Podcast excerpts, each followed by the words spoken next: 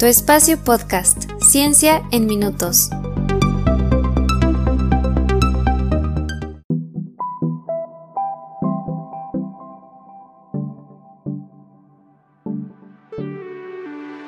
Por fin llegamos al episodio que más había esperado hasta ahora, el primer episodio de Preguntas de la Comunidad.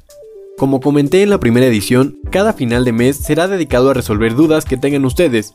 Recuerden que a través de nuestras plataformas digitales, espacio-ciencia en Instagram y tu espacio-pod en Twitter, pueden hacer sus preguntas o comentar sus curiosidades e incluso su voz podría escucharse en estos episodios. Sin más preámbulos, escuchemos la pregunta que intentaremos resolver.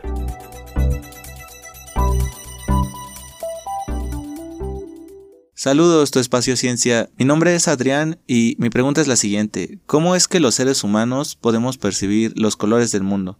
Muchas gracias. Hola Adrián. Qué gusto que te animaste a participar y muchas gracias por combatir tu pregunta con tu propia voz. Excelente pregunta, por cierto. Vamos por partes.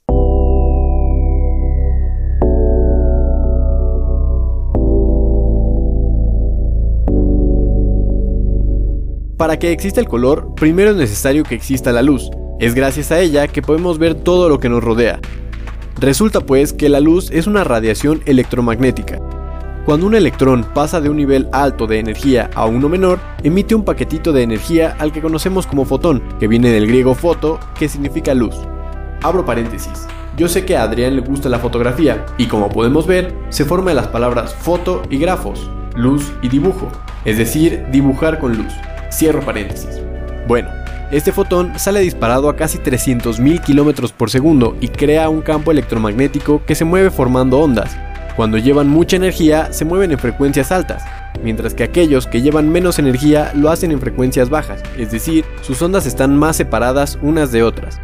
Para ilustrarlo un poco mejor, imagina que tú y otra persona sostienen una larga cuerda por cada extremo, Tú comienzas a agitar repetidamente tu extremo de arriba hacia abajo y este movimiento crea las ondas.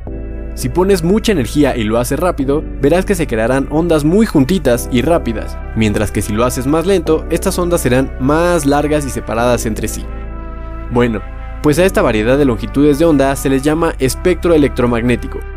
Ahora, la luz blanca, la que viene del Sol, está compuesta por radiación de todos los colores, como puedes ver cuando descomponemos esta luz a través de un prisma y observamos cómo se proyectan diversos colores, mismo efecto que sucede cuando la lluvia descompone la luz del sol en el cielo y crea un arco iris. Cuando un objeto recibe la luz blanca, según la sustancia de la que esté hecho, absorbe ciertas longitudes de onda y refleja otras. Son las longitudes que refleja las que vemos como su color. Por ejemplo, el exterior de una sandía absorbe todas las longitudes de onda excepto las del espectro verde, y por ello se observa de ese color.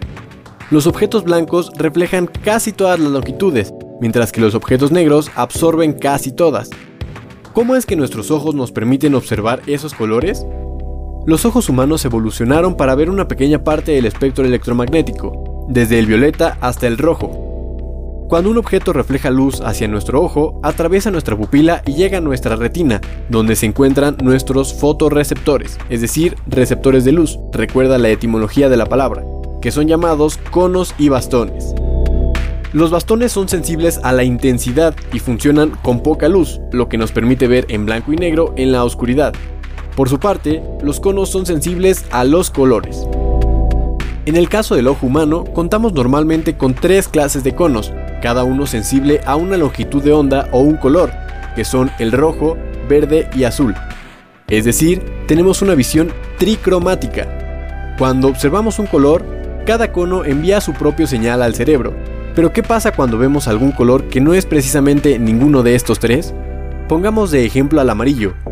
Pese a que no tenemos un cono específicamente para detectar el color amarillo, es un color cercano tanto al verde como al rojo, por lo que ambos conos se activan y envían su señal al cerebro.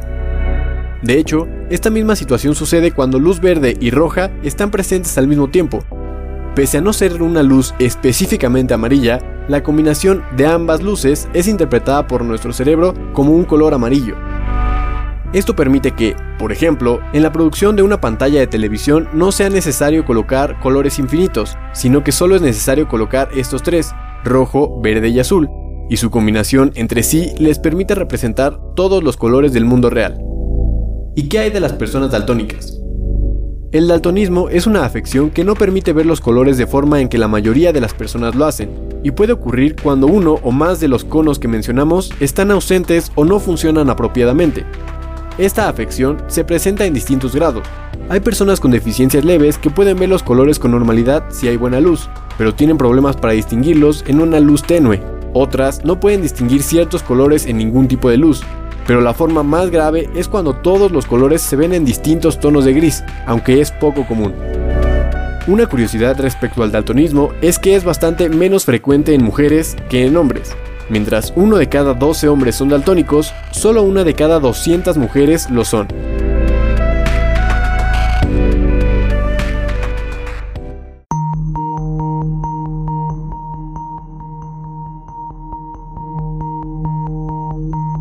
Todo esto es respecto al ojo humano, ya que, por ejemplo, los perros solo tienen dos clases de conos en lugar de tres como el nuestro.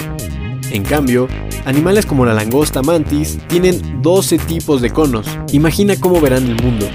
Espero que esto haya conseguido resolver la pregunta sobre cómo el ojo humano puede ver los colores, y les invito a seguir participando con sus dudas para cada episodio de final de mes.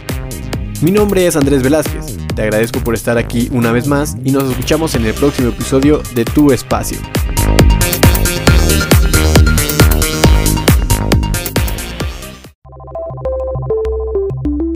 Muchas gracias por escuchar. Si estás disfrutando del podcast, compártelo y síguenos para que no te pierdas el próximo episodio. Puedes compartir tus preguntas y comentarios en arroba tu espacio-pod en Twitter y arroba espacio-ciencia en Instagram.